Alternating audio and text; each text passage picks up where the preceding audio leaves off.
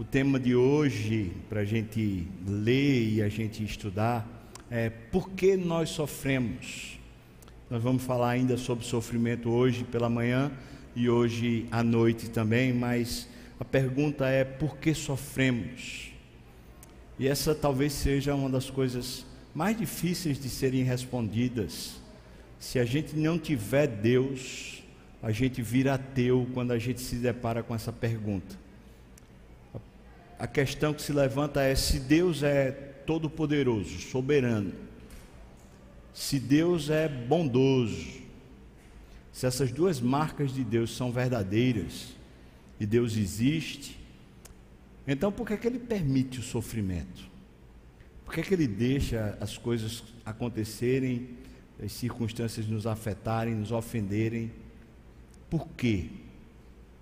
E eu quero tratar sobre isso, uma resposta bíblica para essa questão, lá em Romanos capítulo 8, por favor, a partir do versículo 18, nós vamos ler até o versículo 30. Romanos 8, de 18 a 30.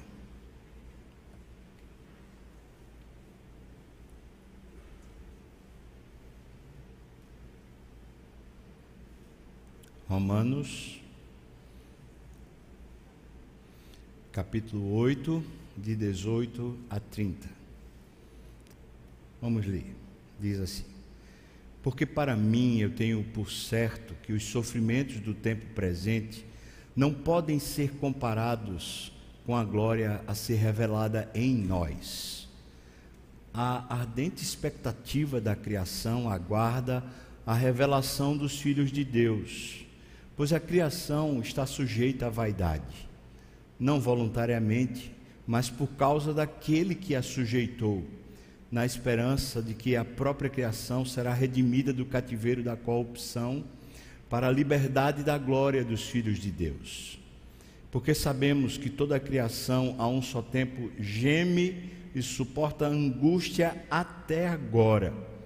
E não somente ela, mas também nós, nós que temos a primícia ou as primícias do Espírito, igualmente gememos em nosso íntimo, aguardando a adoção de filhos, a redenção do nosso corpo, porque na esperança fomos salvos.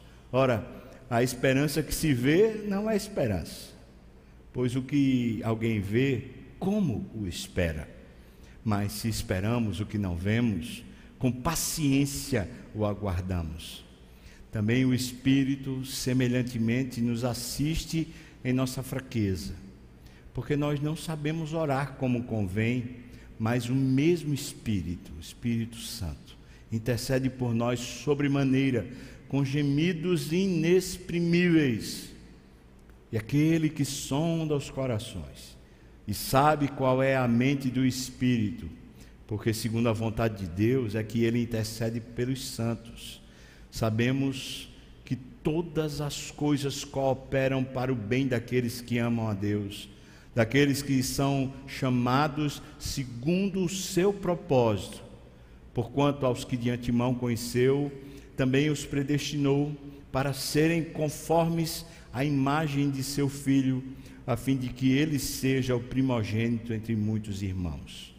Aos que predestinou, a esses também chamou, e aos que chamou, a esses também justificou, e aos que justificou, a esses também glorificou. Amém. Vamos orar, irmãos. Senhor, nos dê unção, um assunto tão profundo, um assunto tão real, uma questão que precisa ser respondida dentro de nós. Ó Deus, só teu Espírito para falar conosco no íntimo. Por isso me dá unção, Senhor. Me dá unção. Mas traz também unção ao teu povo, para que não só a gente fale com autoridade, mas a gente escute também com autoridade. Senhor, sela-nos agora com esse invólucro da tua presença, no nome de Jesus, Pai. Amém, Senhor Deus. Amém. Romanos é um livro, certamente o livro mais teológico da Bíblia. Se alguém perdesse a Bíblia toda e ainda encontrasse o livro de Romanos, certamente teria ali os principais pilares para viver com Deus.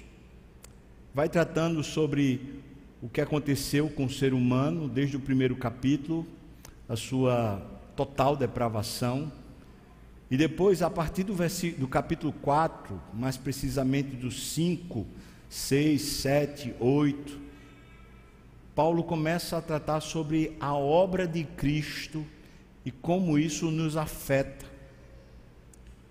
Como o poder da obra de Cristo transforma a nossa vida e a nossa realidade. E precisamente no capítulo 8, Paulo está falando sobre como é possível viver aqui na terra por meio dessa salvação. Não usando a salvação, mas investido da salvação. Viver como uma pessoa que está salva. Preste atenção nessa palavra, salvo. Ora, ninguém precisa de salvação se não tiver perdido. Ninguém precisa de salvação se não estiver sofrendo. Então a salvação é precisamente uma ação de Deus, uma interrupção na perdição e no sofrimento. A salvação, portanto, foi operada por Deus na pessoa de Cristo vindo à terra, mas num plano eterno do Deus Pai, e hoje eficazmente operada em nós por meio do seu Espírito. No capítulo 8, logo no começo, ele fala que agora nós temos paz com Deus houve uma reconciliação. Depois de dizer isso, ele diz: há duas maneiras do ser humano viver na terra. Uma é com um pêndulo natural, se inclinando para a carne. Esses que assim se inclinam para a carne, colhem da carne morte e corrupção. E Paulo está falando que pessoas que não conhecem a salvação, pessoas que não desfrutam desse operar de Cristo, desse, dessa ação do Espírito, essas pessoas vão sendo levadas, como alguém que anda penso, elas vão sendo levadas para um lado da vida, a morte, a inclinação natural do ser humano, a inclinação de quem vive sem Deus. Mas existe uma outra maneira de viver, e a outra maneira de viver é inclinado pelo Espírito diga-se o Espírito Santo, não o espírito humano propriamente dito, mas inclinado pelo próprio Espírito Santo, nós vamos vivendo uma vida de salvação, uma vida de paz, uma vida onde o próprio Espírito constantemente ministra ao nosso homem interior, a essa realidade mais interna nossa, vai ministrando essa obra de salvação vai manifestando a adoção que temos por meio do Espírito, através da obra de Cristo. Agora nós somos filhos de Deus. Agora existe uma nova realidade que foi operada por Cristo e agora é colocada dentro de nós pelo seu Espírito. Quando ele está tratando sobre isso, então ele precisa tratar sobre a realidade terrível do sofrimento. E é justamente esse, esse pedaço do texto do, de Romanos 8 que trata sobre o sofrimento que a gente está vendo agora. Ele fala sobre três entes que sofrem. O primeiro ente é a criação, a terra, geme. O segundo ente, o ser humano, ele também sofre, ele também geme. Mas o terceiro ente, que ainda geme e sofre, é o próprio Espírito. O próprio Espírito Santo também geme e também sofre. E cada um desses entes vai revelando para nós a causa do sofrimento na terra. Então a gente vai perscrutar cada um desses pontos: a criação, depois o ser humano e por último o próprio espírito, e a gente vai entendendo pela Bíblia, à luz das Escrituras, o porquê sofremos. Vamos para o primeiro ponto, o sofrimento da criação. A gente vai do versículo 8 até o versículo, desculpa, versículo 18 até o versículo 22. vou reler, diz: Porque para mim eu tenho por certo que os sofrimentos, veja só, sofrimentos do tempo presente não podem ser comparados com a glória a ser revelada em nós. Veja que ele está colocando presente e futuro. Existe uma glória que vai ser revelada, vai ser manifestada em nós. Ele diz: a ardente expectativa da criação aguarda a revelação dos filhos de Deus. A maneira como é usada o texto aqui, no, no grego, traz a ideia de uma mulher parturiente, uma mulher que está grávida ali já no nono mês, só esperando o dia em que a, a criança vai nascer.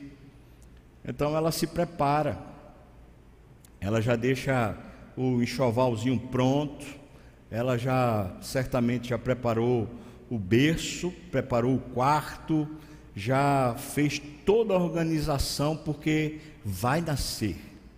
Ele está falando que existe uma expectativa na criação. E veja que Paulo está usando a criação, a natureza, como se fosse um ente. Diz que ela está ela tá parturiente, ela está pronta para dar a luz. Qual é a luz que ela quer dar? A revelação dos filhos de Deus. Veja o versículo 21. A criação está sujeita. A palavra sujeita, um radical forte de submissão, de subserviência, de opressão a criação está sujeita à vaidade.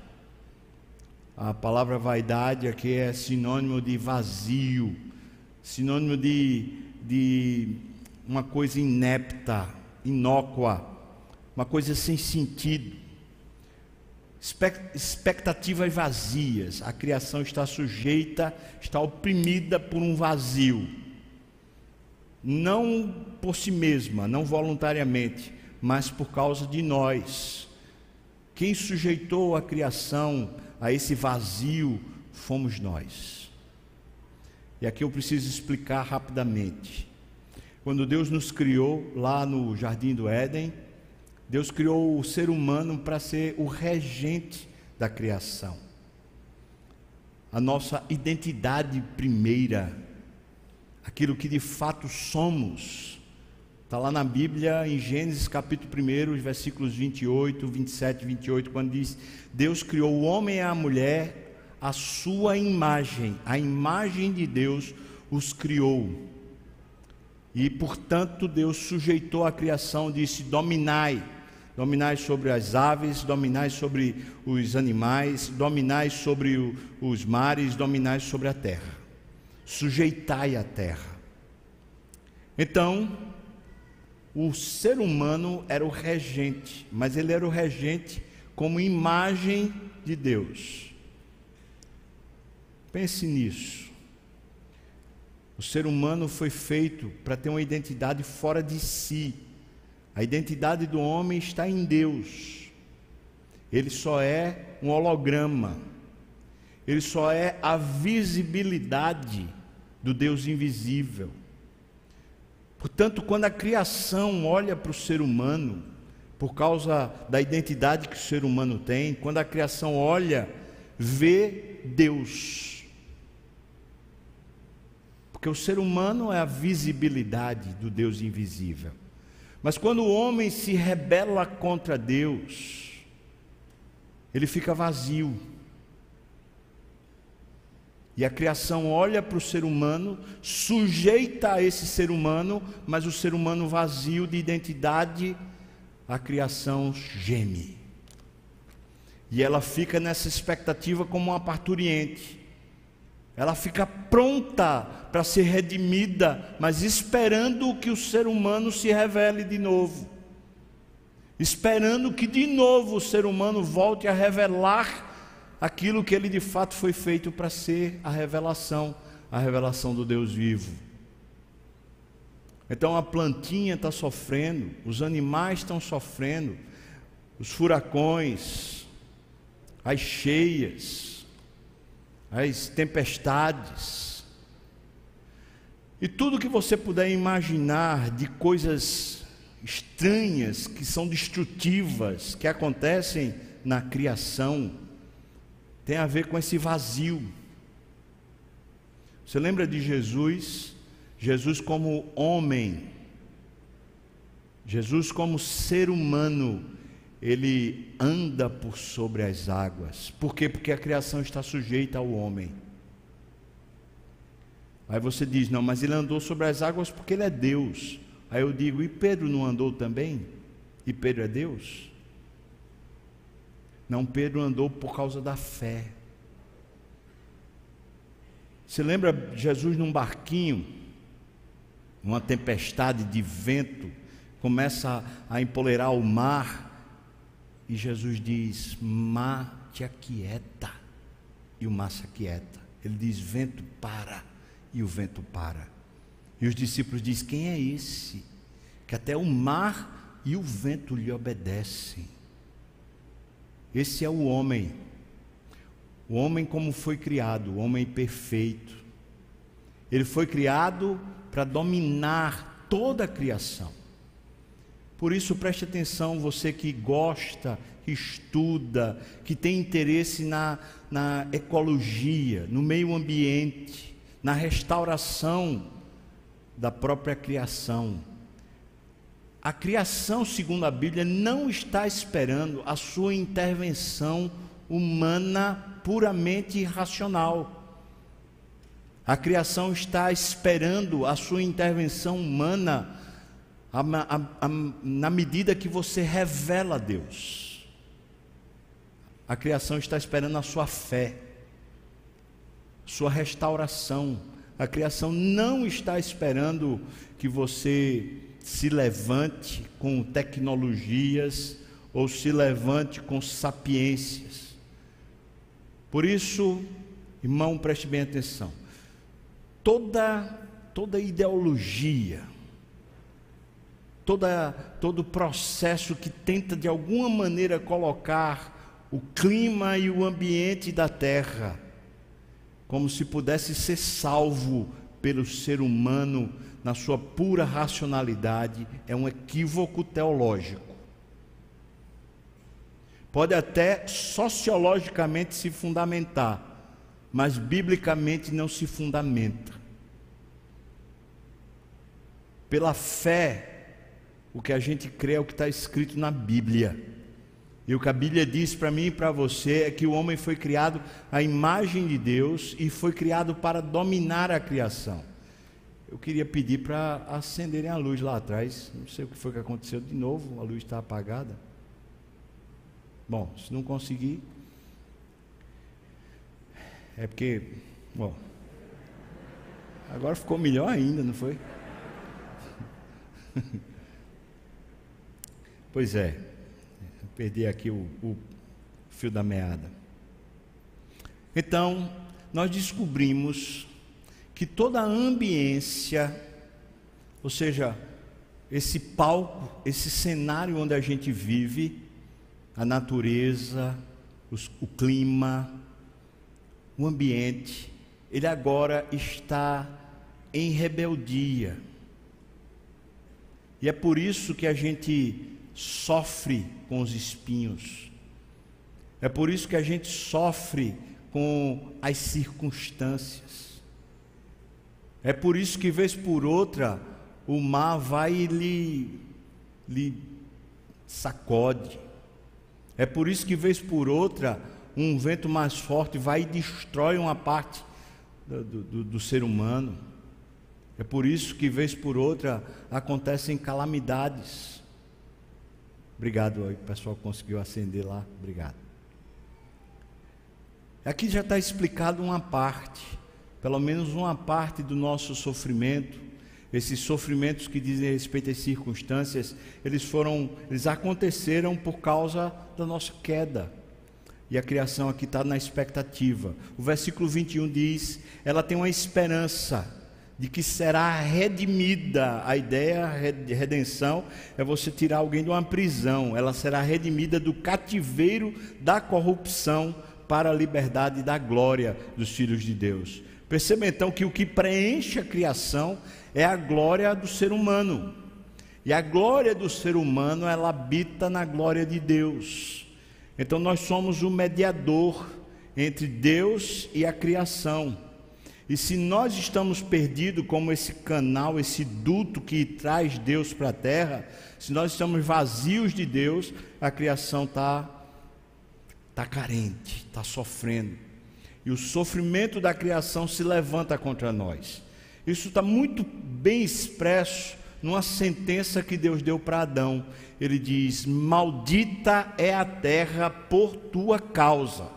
Deus explica de maneira muito simples, mas muito profunda, o que é que está acontecendo. Essa terra está maldita. Quem amaldiçoou a terra foi Deus, como consequência da queda do homem. Por que a, a, a terra se torna maldita?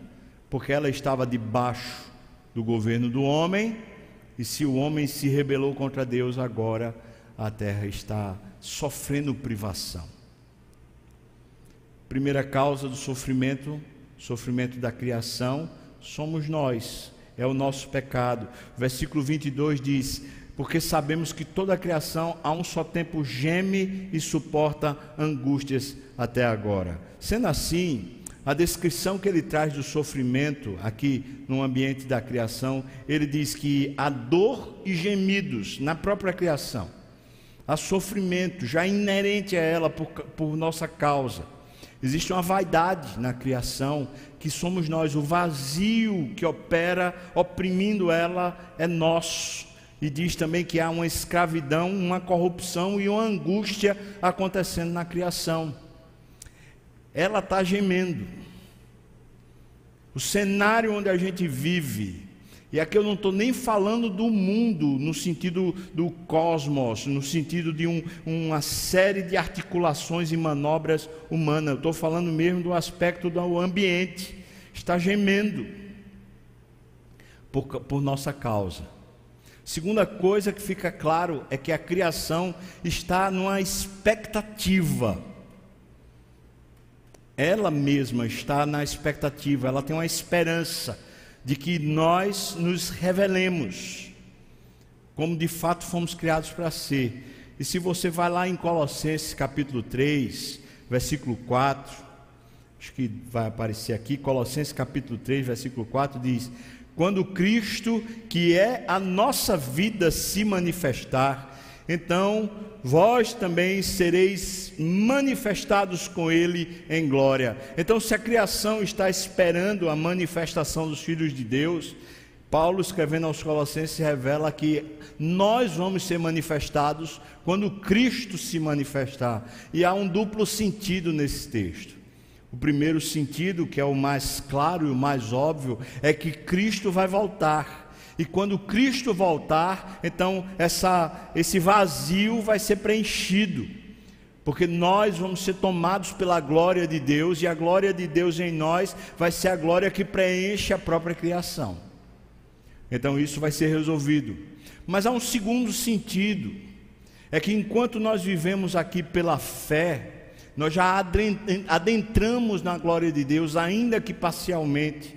E à medida que nós, cheios e investidos da glória de Deus e do seu Espírito, nós vamos revelando Cristo aqui e agora, ainda parcialmente, não com tudo, não 100%, mas ainda que parcialmente, nós já abençoamos e transformamos a terra.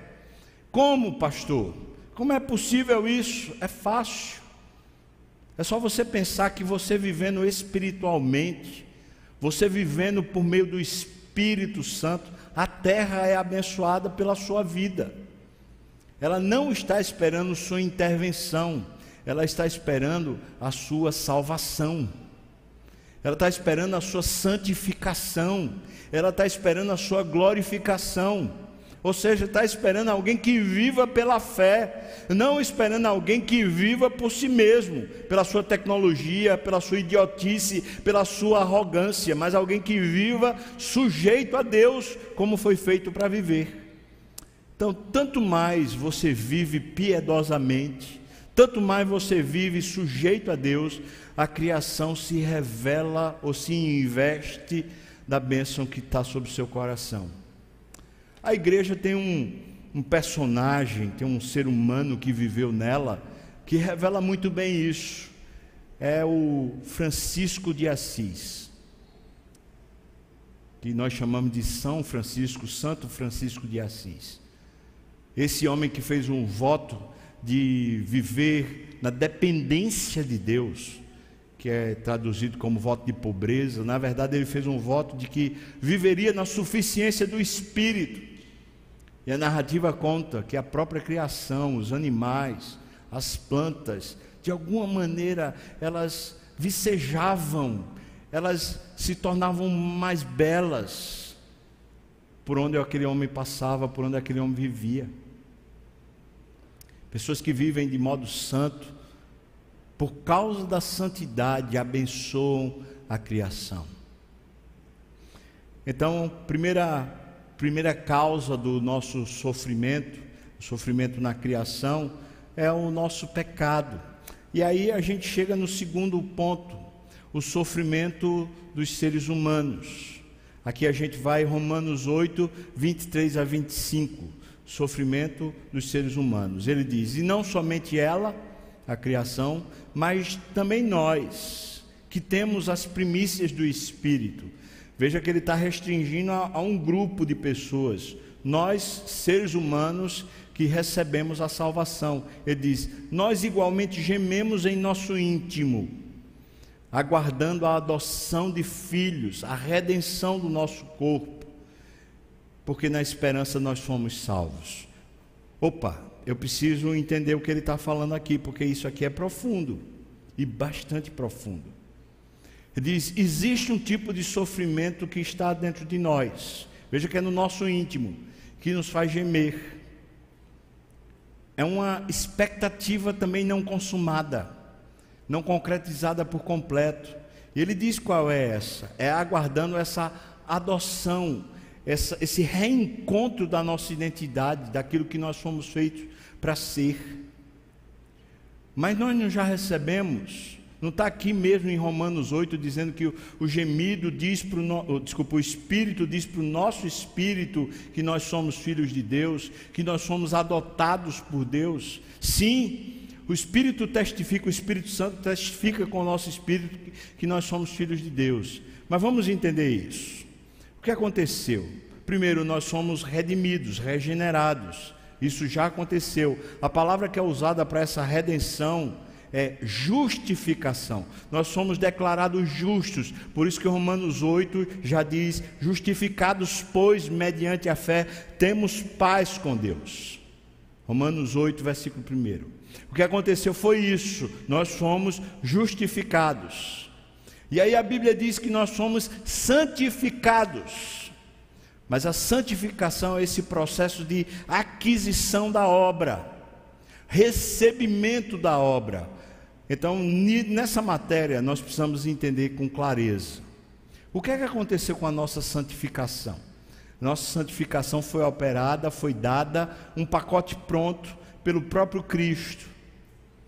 Cristo, o Santo, entregou a vida dele para você e não apenas por você. Então ele está dando a, a você a vida dele, e a vida dele é santa. Mas agora a gente está aprendendo a viver a vida de Deus e não a nossa vida. Essa vida de Deus é maior, ela só pode ser operada pelo Espírito Santo. Ela não pode ser operada pela nossa mente, nossa racionalidade, os nossos desejos, nossas paixões, nossa competência ela só pode ser operada pelo próprio Espírito de Deus. Então, essa vida maior agora está aqui entre nós e nós estamos aprendendo a viver ela. Esse processo de aprendizado, não um processo de aquisição, porque já recebemos, mas esse processo de aprendizado a viver a vida no Espírito chama-se santificação. Nós não estamos nos tornando mais santos porque santos nós fomos declarados judicialmente por Deus. Ele já nos declarou santos, puros, perfeitos. Mas estamos aprendendo a viver conforme fomos declarados que somos. Vou tentar fazer uma analogia simples, pobre, mas para tentar ajudar você. Imagine uma pessoa que tirou a carteira de motorista, mas nunca teve experiência de dirigir. ela fez o curso, ela conseguiu passar, ela tem carteira dela de motorista, mas ela nunca esteve num trânsito pesado. Ela nunca pegou uma estrada para viajar. Aí de repente essa pessoa ganha um carro como uma Ferrari. Carro super potente, valiosíssimo, altamente tecnológico. E essa pessoa agora vai tentar dirigir uma Ferrari. Ela está insegura, ela não sabe. Ela vai querer deixar o carro na garagem dizer assim: é melhor ir de ônibus. Mas aí o que é que o Espírito Santo faz com essa pessoa? Diz: o carro é seu. Senta, liga. Agora preste atenção no pedal, preste atenção na marcha. Agora você preste atenção no visor. Você presta atenção nisso, naquilo, e ele vai começando a ensinar você a viver aquilo que Deus lhe deu. Esse aprendizado chama-se maturidade espiritual. E uma das palavras gregas que é traduzida por perfeição ou aperfeiçoamento é justamente maturação. Alguém que vai ficando maduro, é por isso que se alguém foi salvo, ele é uma criança espiritual quando foi salvo, mas vai começando a crescer e desenvolver. Essa é outra analogia que a Bíblia usa para nós. A analogia de um desenvolvimento natural. O ser humano nasce uma criança, mas essa criança é menos gente do que você adulto? É? Claro que não. A criança é tão ser humano quanto você adulto. Mas ela está aprendendo a viver e ela vai amadurecendo, amadurecendo, até que quando adulto ela tem todas as potencialidades dela desenvolvida. Então, Paulo, usando essa analogia da criança, diz: a lei foi dada como um aio para as crianças serem conduzidas à maturidade. Mas a maturidade mesmo ela é espiritual e ela é pela fé em Cristo Jesus.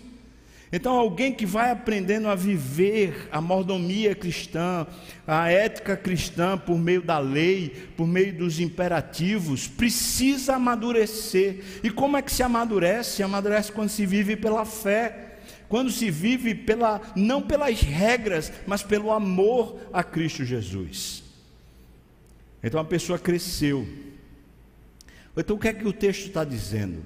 é que nós, seres humanos, temos, especialmente nós os salvos, temos um sofrimento inerente. É essa, essa aparente incompatibilidade entre o que Cristo fez e o que nós vivemos.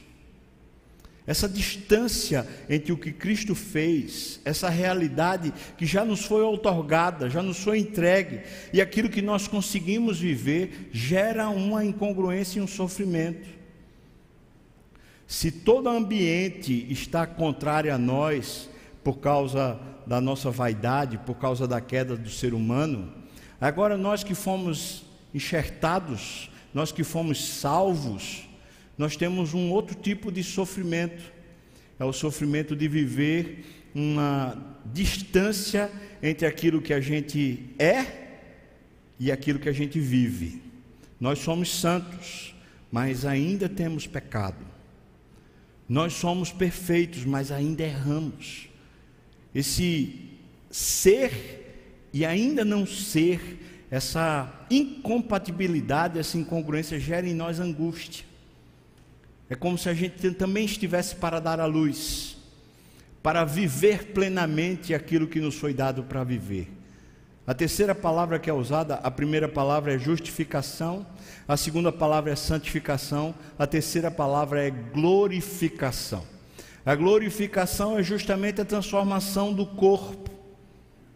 Essa glorificação é quando o nosso corpo, aqui terreno, sujeito ao pecado, e quando fala sujeito ao pecado, como Paulo diz em Romanos 7, é que nos nossos membros, né? na nossa limitação fisiológica, nossa limitação orgânica, nós fomos habituados ao pecado. Nós temos hábitos de pecado. E essa, esses hábitos ficam nos arrastando de volta ao pecado. Mas a glorificação é justamente quando o nosso corpo for transformado. Essa semana, nossa querida irmã Aline foi tomada pelo céu e foi levada pelo Senhor. O que foi que aconteceu com ela? Nós podemos dizer à luz das Escrituras. O seu corpo habituado ao pecado foi tragado pela morte. Mas no, no dia, na hora que o seu espírito deixou esse corpo, já foi recheado de um novo corpo, sem sofrimento, sem mais nenhum tipo de hábito pecaminoso, sem nenhuma derivação para o pecado. Então ela foi liberta de uma vez para sempre, assim como nós seremos. Estamos caminhando para isso. Então a gente pode dizer, como Paulo diz em Romanos 7, a gente tem uma lei de pecado, ou seja, existe uma regra orgânica dentro de nós, hábitos que foram entranhados na gente, desde quando a gente era neném até a nossa idade mais madura. Esses hábitos ficam lutando contra uma realidade que já é nossa. Nós somos glorificados. Não plenamente, mas já fomos glorificados. E fomos glorificados pela fé. Ou seja, quando cremos na obra de Cristo, essa glória de Cristo já começou a entrar em nós. Essa realidade da vida eterna já começou a se tornar real para nós. Por quê? Porque os nossos olhos foram abertos, mas não plenamente. Só seremos plenamente quando finalmente formos ressuscitados, ou quando Cristo voltar e então nós formos transformados de uma vez só. Então são três palavras. E essas três palavras é que geram um tipo de sofrimento, que eu vou chamar aqui um sofrimento existencial do cristão.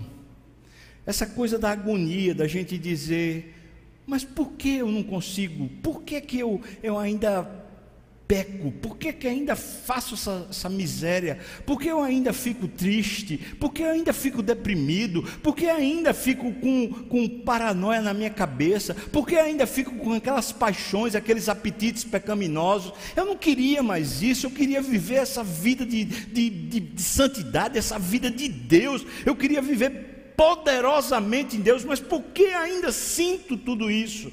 E Paulo está, está descrevendo para nós, nós que somos as primícias do Espírito, a quem o Espírito Santo veio e selou. Nós mesmos estamos vivendo essa angústia, mas aí o versículo 24 diz: Porque na esperança fomos salvos. Então ele está dizendo que a nossa salvação é uma esperança. Você está aqui comigo, irmão? Alô? Está ouvindo? A nossa salvação é uma esperança. Mas se a gente vê o que espera, não precisa mais esperar. Esse argumento dele. Ele diz: ora, a esperança que se vê não é esperança. Então ele diz: pois o que alguém vê, como espera? A nossa salvação é esperança. Vamos trocar isso em miúdos. Você, por exemplo, está passando por uma crise conjugal pesada, desentendimento, desarmonia dentro da sua casa. Aí você diz: Eu preciso de salvação na minha casa. Eu preciso que o meu casamento seja salvo. Ora, essa é uma realidade de esperança. E essa esperança nasce da fé. Se você não tem esperança, então você tem salvação? Não, não tem. Porque se a gente já recebeu aquilo que a gente espera, a gente não precisa mais esperar. Mas como a gente ainda não recebeu plenamente aquilo que a gente espera, então a gente vive pela esperança, fundamentada na fé. E é isso que nos garante é por isso que um crente, por mais que ele seja abatido por uma circunstância que leva ele à lona, que, que faz ele às vezes ficar depressivo, que faz ele dizer assim: ah, meu Deus, não tem jeito, ele, ele é retomado pelo próprio Espírito Santo, ele é retomado as lembranças de que ele tem uma salvação operosa, não uma salvação inerte, não uma teoria mas ele tem uma vida que está pronta dentro dele, vivendo. É a própria vida de Deus, a própria vida de Cristo dentro dele, operando. O nome disso é esperança. E essa esperança, como está aqui mesmo em Romanos capítulo 5, ela não confunde. Por quê? Porque é o poder de Deus que é derramado em nosso coração. Não confunde. Então é mais ou menos assim: um crente, crente que conhece a palavra, ele está ali abatido sei lá, uma circunstância pegou ele, porque as circunstâncias vão continuar, o mundo está caído, feito a gente falou, ele está gemendo, ele está adversário. Aí de repente uma circunstância, pá, acontece. Quando acontece, a gente fica lá naquela, feito Jó. Ah, não. Aí o que, que acontece enquanto a gente está deprimido? o Espírito Santo usa a palavra de Deus, às vezes usa um amigo, um amigo crente, um amigo de Deus, uma pessoa real, chega para a gente e lembra da gente da vida de Deus, lembra da gente da salvação em Cristo, lembra da gente das verdades fundamentais, e o nosso íntimo começa a se reestruturar. E a gente vai largando o sofrimento, não porque as circunstâncias mudaram, mas porque a fé é operosa, porque a esperança suplanta o próprio sofrimento.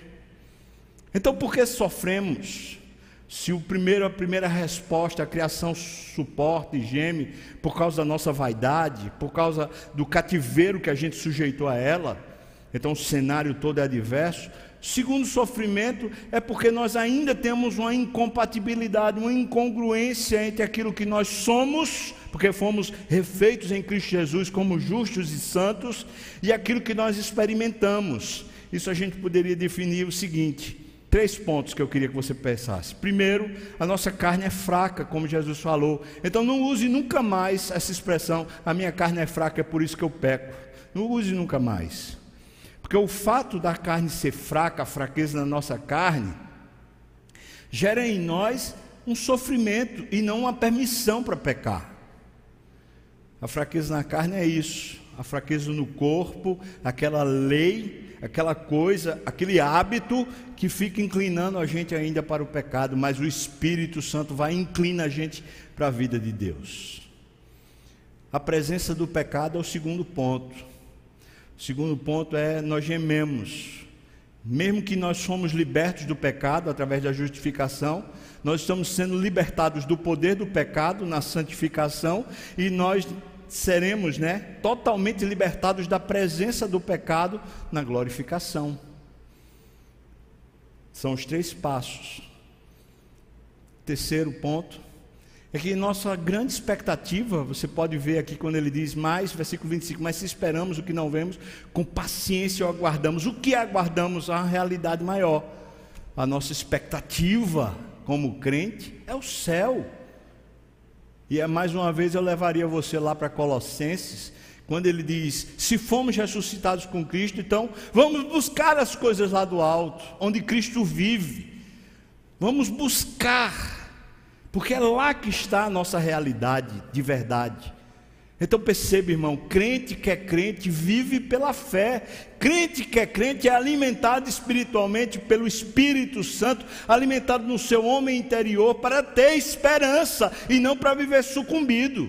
Não é que a pessoa não possa ter a crise, não é que a pessoa não possa chorar, lamentar e sentir a perda, sentir a luta, sentir a circunstância adversa, mas é que no processo, nesse processo de aprender a pilotar a vida de Deus, nesse processo de aprender a ser usado por Deus, você vai sendo retomado interiormente nessa vida de Deus, que é maior do que você mesmo, que é maior do que o universo todo, que é maior do que qualquer coisa, não tem força nem impedimento para ela. É por isso que você já está salvo. Porque a salvação é operante e é operosa. O terceiro ponto que a gente vai tratar são, é o sofrimento do Espírito Santo. Então a gente poderia dizer que a gente tem uma trindade sofredora. Deus Pai sofria a consequência do nosso pecado. Está lá escrito em Isaías: os nossos pecados fazem separação entre nós e Deus. Deus não nos criou para viver separado de nós. Então Deus sofria, não porque ele tivesse falta, porque Deus é autossuficiente, ele sofria porque ele amava. Não é que ele dependesse de nós, mas ele amava. E o homem se separou. Então Deus, eternamente, né, a partir da queda, na sua eternidade, sofre. Sofre pela distância, sofre pelo vazio que o ser humano se meteu. Depois a gente encontra o filho. O filho vem sofrer. O filho deixa a glória, e quando se esvazia da glória, ele vem viver essa realidade de uma, de uma terra contrária a Deus, contrária ao ser humano. Vem ver um, uma, uma terra que está sob o domínio do diabo, e ele vai lutar justamente contra o pecado humano. Jesus sofre na cruz a ira de Deus e o pecado humano.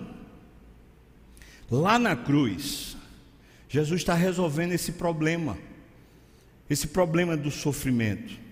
Mas como ele resolve o problema do sofrimento? Sofrendo as nossas dores, que já estamos explicando quais são as causas dessas dores. Ele vai lá para resolver isso, esse impasse. Então ele sofre na cruz o nosso sofrimento.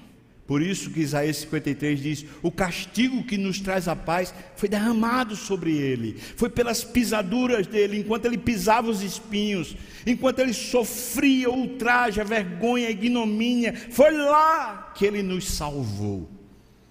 Foi por meio do sofrimento. Então nós temos o Pai sofrendo por causa de nós. Aí nós temos o Espírito sofrendo, desculpa, o Filho sofrendo por causa de nós. E agora a gente descobre que o Espírito Santo também sofre. O texto diz que ele faz gemidos. Quando ele intercede por nós, ele geme. Sofrimento. Versículos 26 a 30, vamos lá, diz: Também o Espírito, semelhantemente, ele mesmo nos assiste em nossa fraqueza. Se a carne é fraca, o Espírito é forte. Foi isso que Jesus disse. Então se submeta ao Espírito. Se coloque debaixo dele. Seja vigilante. O que é ser vigilante? É você dizer: Eu não confio na minha carne, eu confio no poder do Espírito. Eu me entrego a Ti, Senhor. Eu faço o que o Senhor quiser.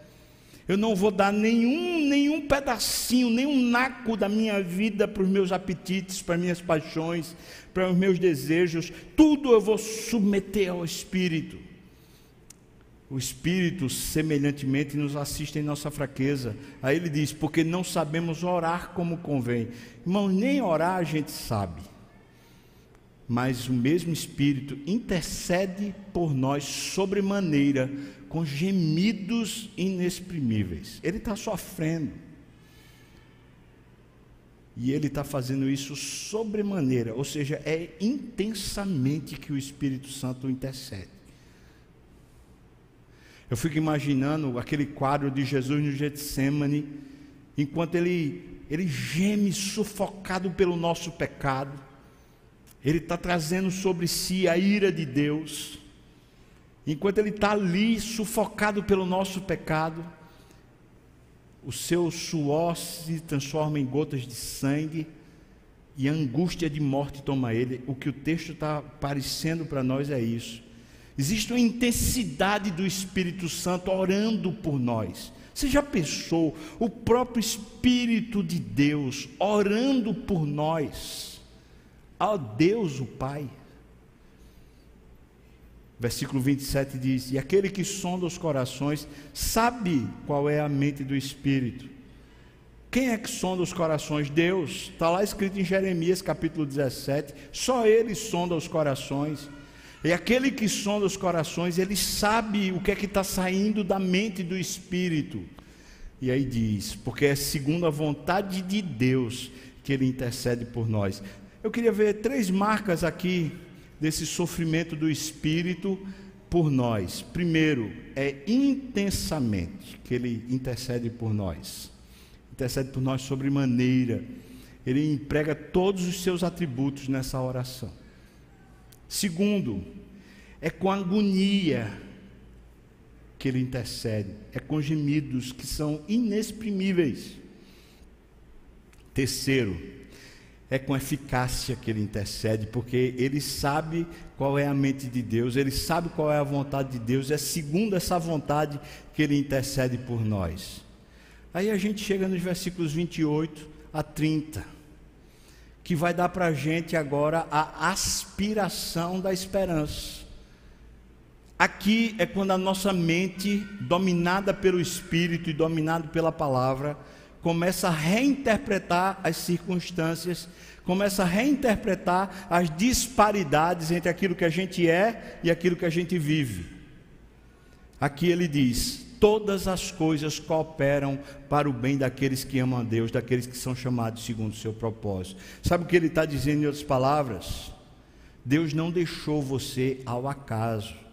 Deus não salvou você e disse: agora se vire. Se ele manda você sentar nessa cadeira da Ferrari, se ele manda você ligar o carro, se ele manda você colocar seu pé lá na, nos pedais, se ele manda você passar marcha, ele está do seu lado, ele está constantemente lhe guiando. O que o texto está dizendo é que ele mesmo faz todas as coisas operarem juntas consigo para o seu bem. Não tem nada que esteja fugindo à graça e ao controle de Deus. Então Deus está fazendo o que, irmãos? Ele está subvertendo absolutamente toda essa realidade terrível das, das circunstâncias, da própria natureza, essa realidade terrível da disparidade entre aquilo que a gente foi feito para ser e aquilo que a gente vive hoje. Essa realidade terrível, Deus está fazendo todas as coisas cooperarem para o seu bem, se você foi salvo. Eu posso dizer, sem medo de errar, no versículo 28, que aqueles que não são salvos não têm como reinterpretar a realidade. Por que não tem? Porque eles não sabem qual o propósito de Deus para a vida deles. Mas eu e você sabemos qual o propósito de Deus para a nossa vida. Qual é o propósito de Deus para a sua vida? Se você é hedonista, se você é filho do seu tempo, filho dessa geração, sabe qual a resposta que você vai dar? A finalidade da sua vida, você diz: Eu nasci para ser feliz, não é? O hedonista diz isso. Eu nasci para ser feliz. E a pessoa que tem essa perspectiva, essa ideologia, narrando a sua história, fazendo ela ter consciência da sua vida, constantemente ela se frustra, porque a circunstância é adversa. Nós já sabemos porque sofremos. Então você foi criado com um propósito. A consequência desse propósito é a sua felicidade, consequência do propósito. Mas o propósito não é você ser feliz. Você foi criado para revelar Deus, para trazer glória de Deus para a terra. Você foi criado para você ser a imagem do Deus invisível. Você foi criado para ser a revelação de Deus na terra. Você foi criado para ser um ente onde Deus profusamente vive. Esse é o propósito da sua vida. Você foi criado por Deus para ser uma revelação do Deus vivo. E nada menor do que isso pode encher seu ser, nada menor do que isso pode ser suficiente para você ser feliz. Então Deus não tem um propósito primeiro, como causa real, a sua felicidade, mas a glória do próprio Deus. Agora, quando vivemos compatíveis com aquilo que fomos feitos para ser, ou seja, vivemos para a glória de Deus, nós somos felizes, porque se encaixa, vivemos aquilo que somos, a vida fica no eixo, fica centrada, fica em paz, então a gente vive feliz. Versículo 29 ele diz: aqui ele está dissertando sobre o propósito, 29 e 30, ele diz: Porquanto aos que de antemão conheceu, a palavra conhecimento aqui é amor. É o tipo do conhecimento que o marido tem da esposa e a esposa do marido. Aquele conhecimento íntimo. Então ele diz: aquele que ele de antemão conheceu, também os predestinou. Preste atenção a essa palavra. Ele deu um destino. É isso que a palavra predestinação quer dizer. Ele já deu um destino. Sabe qual é o seu destino? Ser santo, ser puro, ser glorificado, ser justo, ser salvo. Ele predestinou você. E aí ele diz: para serem conformes à imagem de seu filho. Você voltou à imagem de Deus. A fim de que ele seja o primogênito, ou seja, o primeiro gerado entre muitos irmãos. Nós, agora, irmãos de Cristo, na revelação do Deus vivo. Lembra da ardente expectativa da criação? Ela arde expectando a revelação dos filhos de Deus, pois ele está dizendo que foi para isso que ele nos conheceu e nos predestinou. E o versículo 30 diz: Aos que predestinou para serem conforme a imagem do seu filho, a esses ele chamou. Isso aqui é salvação. Como ele tinha esse destino para você, ele chamou você para si. E aí diz: aos que chamou, a esses ele justificou. Ele selou com a justiça. Ele salvou você pelos méritos de Cristo. A esses que justificou, ele também glorificou. É interessante que Paulo coloca glorificou no passado. Conquanto a realidade será última, melhor do que a primeira, o fato é que tudo o que Deus fez ele já está posto. É por isso que Paulo diz que quer conhecer o poder da ressurreição aqui não quer conhecer o poder da ressurreição quando vier a ressurreição, mas aqui e agora ele vive buscando conhecer esse poder, porque porque já foi dado a você, o mesmo poder que ressuscitou a Jesus dentre os mortos foi dado a você para você ressuscitar no meio do caos e no meio da morte. Você tem uma vida plena, uma vida para a glória de Deus. Porque sofremos? Bem, sofremos porque lá atrás a gente desistiu de Deus. E na hora que Deus não desiste de nós, nós nos reencontramos e vamos reaprendendo, se é que é reaprender, porque eu acho que a gente vai aprendendo pela primeira vez a viver de verdade. Chamo você para viver essa vida, irmão, não tem coisa melhor. Talvez você está aqui e ainda não se rendeu ao Senhor Jesus, e você hoje pode fazer, dizer: Senhor, eu quero provar esse poder, eu quero provar essa ressurreição, eu quero provar essa vida de Deus dentro de mim. Talvez você é crente, mas você é incipiente, é neófito.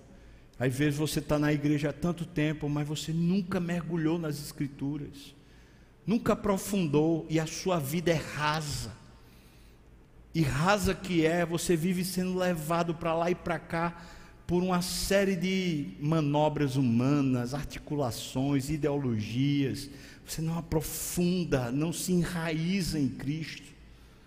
Talvez você está precisando dizer, Senhor, eu quero, eu quero, eu preciso aprofundar, eu preciso conhecer mais. Talvez você está precisando ser membro da igreja está precisando de fato ser discipulado, começar a caminhar com a palavra, caminhar com o Espírito, enraizar aquilo que Cristo fez. Usar uma expressão que os pentecostais usam: tomar posse da herança, tomar posse da bênção, tomar posse daquilo que é o legado de Cristo. Ele deu foi para você, irmão. Tome posse no nome de Jesus. Mas isso não é você viver cheio de experiência, você pode tê-las. Mas isso é você viver de fato agarrado à palavra e agarrado ao Espírito. Dizendo, eu quero te conhecer, Deus. Deus não nega o conhecimento dele àqueles que o buscam. Aí eu vejo os adolescentes, outros irmãos aí, cheios de livros teológicos Estava comentando isso com o presbítero ontem. Livros teológicos, estão lendo Pink, estão lendo Spru, estão lendo é, Timothy Keller, estão lendo não sei quem, não sei quem, não sei quem lá. Eu, quando era adolescente, eu lia a Bíblia. Quando eu era adolescente, meu quarto era o lugar de reunião de oração. Quando eu era adolescente, eu vinha para o templo nos, nos, nos, dias da tarde, assim, qualquer dia da semana, vinha com meus amigos para ficar no templo orando. Conhecimento de Deus não vai se dar nos livros teológicos, conhecimento de Deus vai se dar na Bíblia. É na Bíblia, é de joelho, é gente que diz: Eu quero é Deus, eu não quero saber sobre, eu quero é conhecê-lo de verdade e resolve mergulhar de verdade, resolve se debruçar de verdade. Eu quero Deus. Ele está pronto para se revelar a você, pronto para amadurecer você. Mas enquanto você não buscá-lo de verdade, as leituras complementares só são complementos, nunca trarão você de, de fato à raiz. Nunca. É gente que está querendo ser cheio de folha, mas não tem raiz. Não adianta. Qualquer vento arranca você fácil. Vamos orar, irmãos? Pedir para você ficar de pé, o pessoal do louvor pode vir para cá. Vamos orar. vou impetrar a bênção. A gente vai para as classes de escola dominical e Deus abençoe muito você. Deus abençoe mesmo seu coração e sua vida. Obrigado, Deus, pela tua palavra. É viva, é eficaz, é cortante, penetrante, poderosa. E aqui, Senhor, nós estamos debruçados diante de Ti para clamar ao Senhor. Senhor, tenha misericórdia de nós. Nós queremos Te conhecer. Talvez alguns de nós aqui hoje estão dizendo: Senhor, eu quero dar a minha vida a Jesus. Eu quero entregar meu coração e tudo que eu sou para o Senhor. Pai, salva esses que assim estão dizendo, Pai. Toma-os nas tuas mãos e agora ensina-nos, todos nós que aqui estamos, a te conhecer a aprofundar a nossa relação contigo, a começar a descobrir a realidade que o Senhor nos deu, a começar a ver com olhos espirituais a realidade da vida. Senhor, tenha misericórdia de nós, nos ajude a te conhecer de verdade. O Senhor é quem dá fome, o Senhor é quem dá sede do Deus vivo. O Senhor é aquele que pode fazer a gente começar a caminhar em oração, em leitura da palavra, em profunda devoção, numa dinâmica verdadeira. Então eu clamo ao Senhor, meu Deus, desperta a tua igreja, meu Deus, desperta os crentes, meu Deus, desperta aqueles que estão há anos dentro da igreja, mas nunca aprofundaram a relação real contigo, Senhor. Desperta, faz a gente começar a conhecer a vida que há no Espírito, a vida que há no poder de Cristo, a vida que há na ressurreição de Cristo. Nos ajuda, Senhor, a descobrir que grande privilégio e que grande poder nós temos, Senhor. Restaura, Senhor, a tua igreja, fortalece a tua igreja, levanta a tua igreja, não só aqui na Igreja das Graças, mas aqueles que são chamados pelo teu nome, Senhor. Nós oramos no nome de Jesus.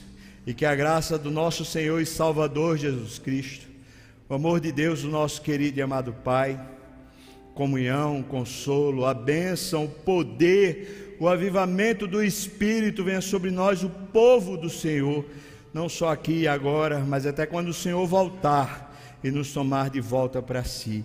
Aleluia, amém. Deus abençoe você, irmão. A gente vai para a classe. Vamos cantar.